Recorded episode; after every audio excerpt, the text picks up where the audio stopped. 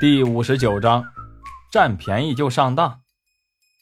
到了高速公路入口，路边停着两辆小号的帕萨特，一看就知道是政府的公务用车。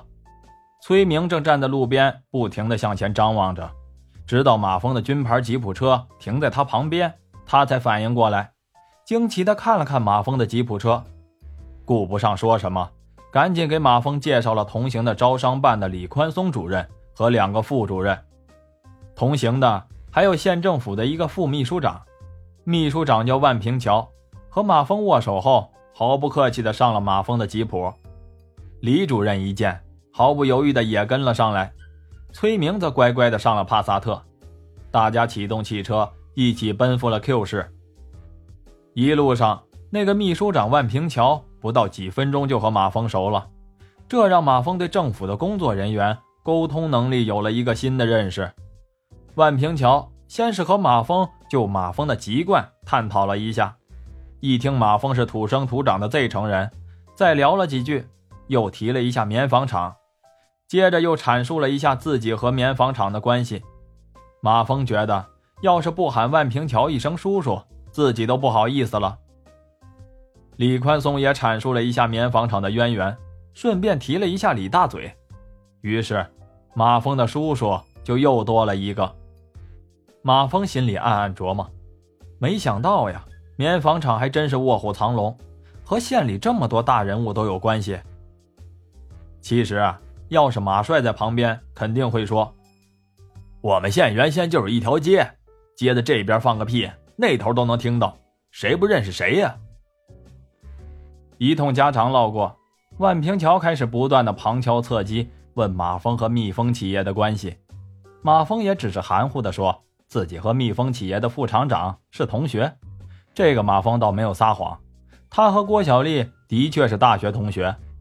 马峰的回答显然是没有让万平桥满意，就连李宽松一听马峰只是大地物业的一个电工的时候，也显得有些底气不足。车下了高速，高速的出口有军队纠察在检查车辆。见马峰的车过来，举手拦下。马峰把证件递给了纠察，纠察看了一下证件，蜜蜂企业军区科普基地。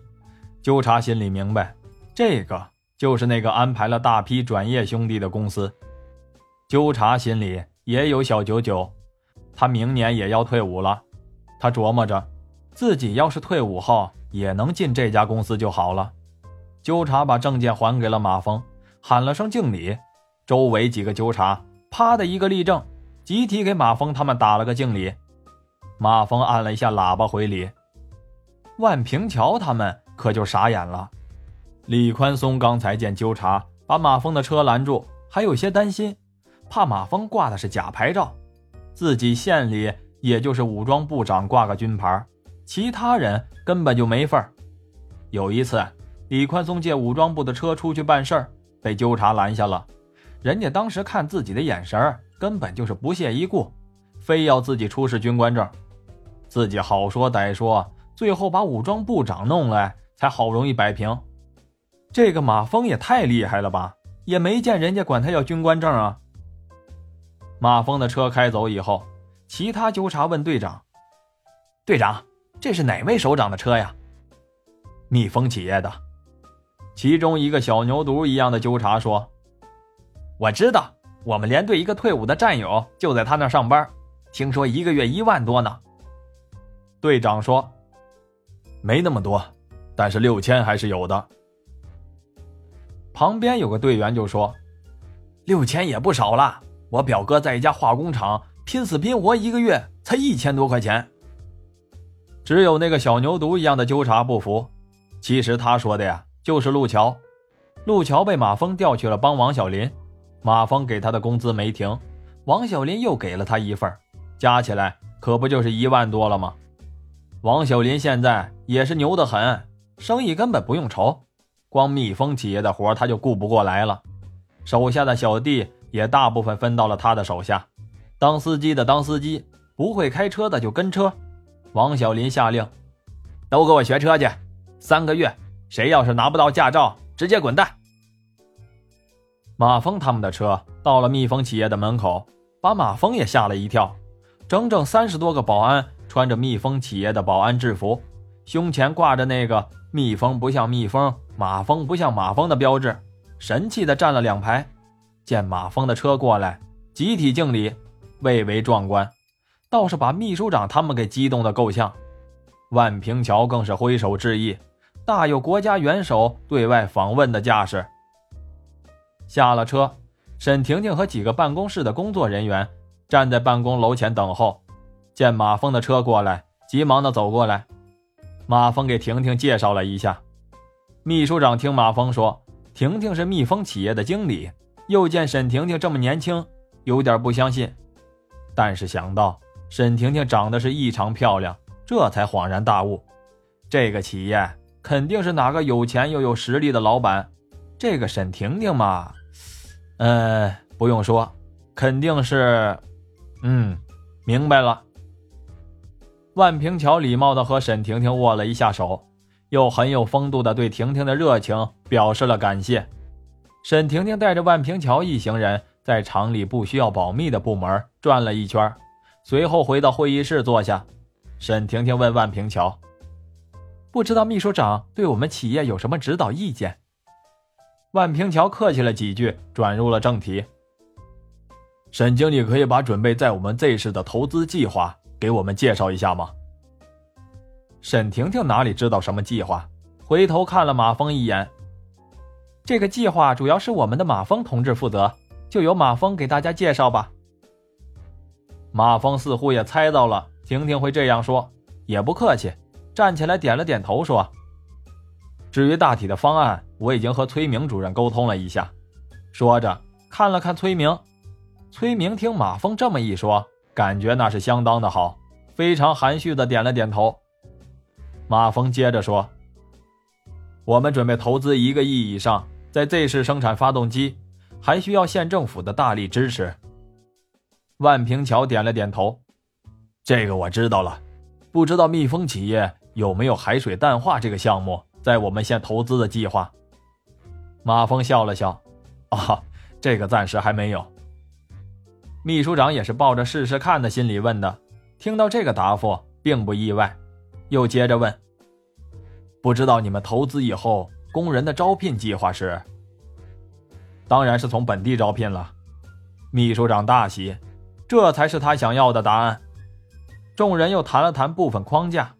万平桥听了马峰的介绍，表示：“这个项目非常符合当前倡导的绿色环保低碳的精神。”相信双方的合作一定是双赢的结果，县里也会就这个项目的实现做好后勤服务，并会在政策上进行支持的事情做进一步的具体研究。讨论结束后，沈婷婷安排办公室的工作人员带着万平桥一行人去视察了一下 Q 市的人文地理，又准备好纪念品，这才送秘书长一行人出了工厂。万平桥一走，马峰问婷婷。新设备安装的怎么样了？差不多了，正在一边调试一边生产。不过由于我们自己安装的，先前生产的不合格产品太多了。马峰紧张的问：“问题严重吗？”也没你想的那么严重，就是产品没有达到我们的要求罢了。马峰松了一口气。婷婷皱着眉头说：“我不是反对你投资，我们现在的资金也能拿得出来。”但是我觉得，要是能缓几天，我们的新设备正常生产了，会更稳妥一些。我们这几天的销售有问题吗？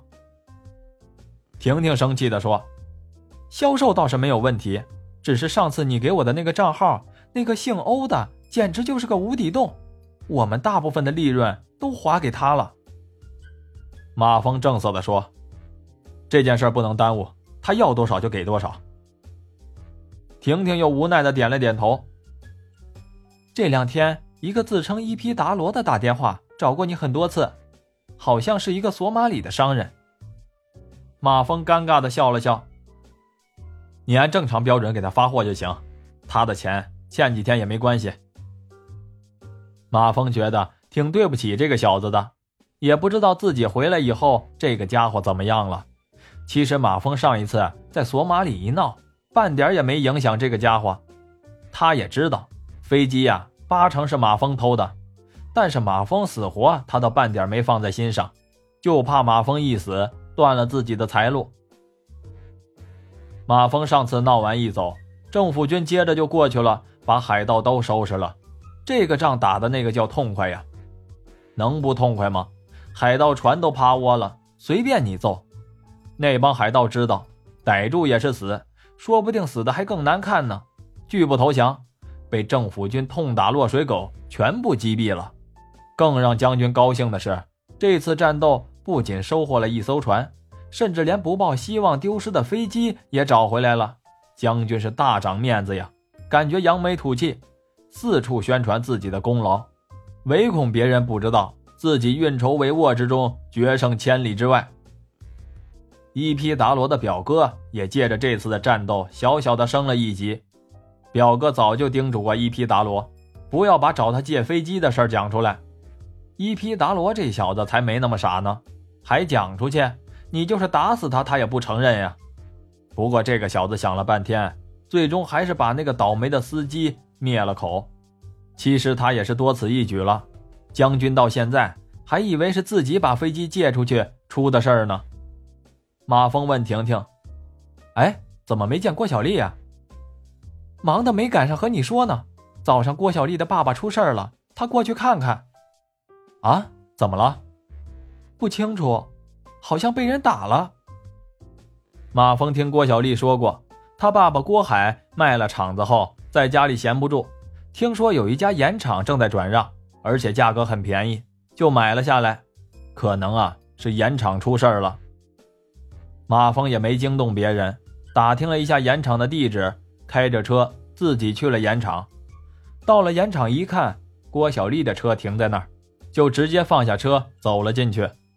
盐场很萧条，也没见着工人，办公室开着门，郭海一家坐在里面，愁眉苦脸的。郭小丽皱着眉头，郭海是一个劲儿的吸烟。郭小丽自从整容以后，可真是一点毛病也挑不出来了，就连皱着眉头也显得漂亮无比。郭海一抬头看见马峰，马上迎过来说：“哎呀，马峰呀，稀客稀客，你怎么来了？”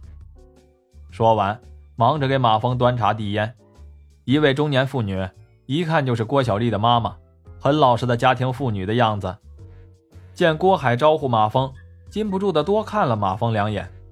马峰心虚的暗暗琢磨：该不会是郭小丽把他们两个的那点事儿全告诉他妈了吧？马峰说：“郭叔叔，你就别忙了。听说厂里出了点事儿，我来看看能不能帮上忙。”郭小丽感激的看了马峰一眼：“哎，都怪我当时贪便宜，买了这个盐场。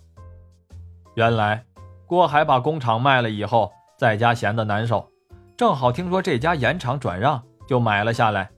可等自己接手以后，才知道人家为什么肯低价转让给自己。这家盐厂是这个村的，手续倒也齐全。可这个村原先就有一家盐厂，盐厂的经营者是村里的村长李有才。李有才前几年开盐厂就发了大财。后来，村里的另一个叫李有德的看着眼红，仗着自己的表哥在县上有些权力，也开了这么一家盐厂。李有才倒是也没拦着，等李有德的盐厂一开业，他就开始使阴招了。只要是到李有德盐厂的客户，他就想方设法的弄过来。人家的方法也简单，就是便宜，反正他的钱早就挣下了，也不在乎。李有德可不行啊。刚开张就赔钱，被他整的没办法，过去讲理。李有才振振有词：“客人想买谁的就买谁的，我总不能把来买我盐的客户给赶出去吧？”噎的李有德是想动手啊，人家也不怕，动手人家光兄弟就五个，还不算七八个二十左右的侄子辈儿。